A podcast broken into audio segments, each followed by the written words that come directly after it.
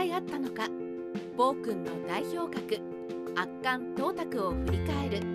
三国志屈指の暴君として描かれることが多い董卓。筆者もその昔横山先生の三国志を読んで董卓の所業に恐れを感じたものです。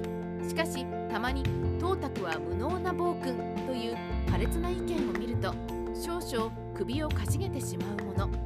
今回は間違いなく暴君ではありますがその董卓にも功績はあるという面からも董卓という人物を振り返っていきたいと思います。暴君ではあるが無能ではない董卓。さて董卓の功績も細々といろいろなものがありますが個人的に挙げたい董卓の功績といえば検定を擁立したことだと思います。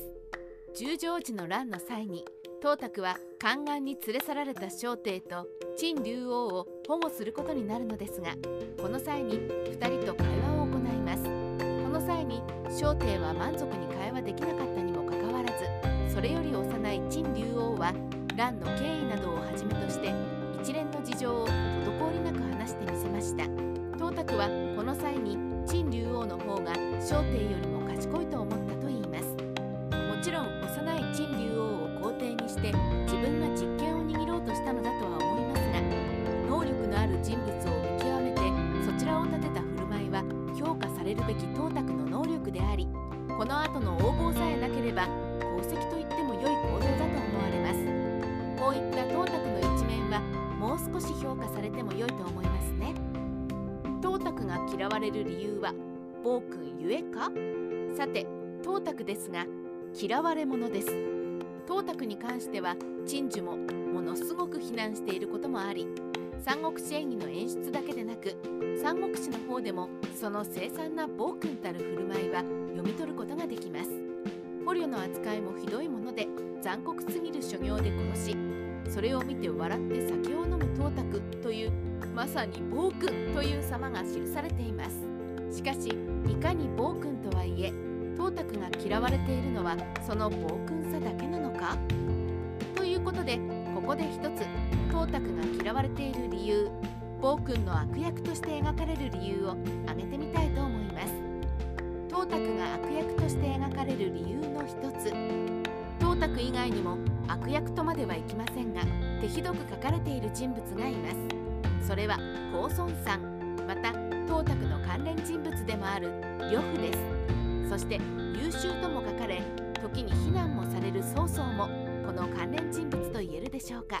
この人物たちの共通項として名士知識人との折り合いの悪さが挙げられます。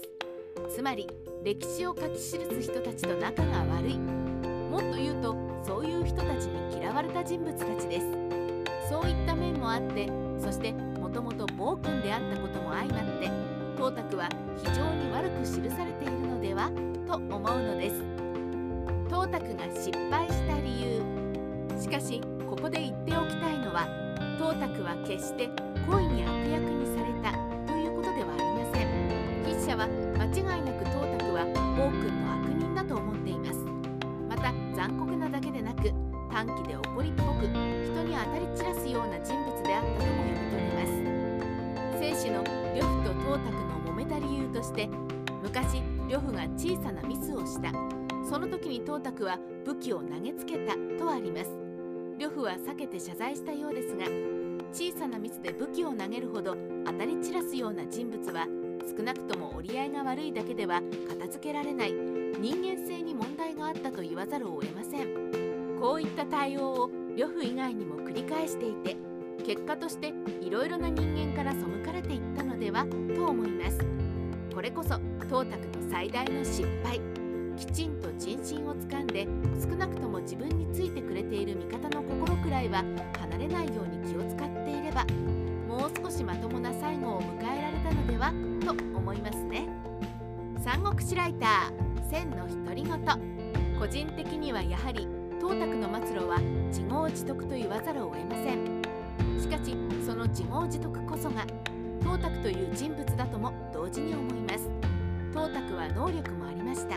時勢にも恵まれていました。しかし失敗をしました。それは紛れもなく董卓のやった行いから生まれてしまった失敗です。だからこそ変に美談化するわけではなくしかし能力まで卑下することなく董卓という人物をしっかりと評価したいですね。我が身を振り返りたくなる三国志の人物。それが董卓という人物だと思いました。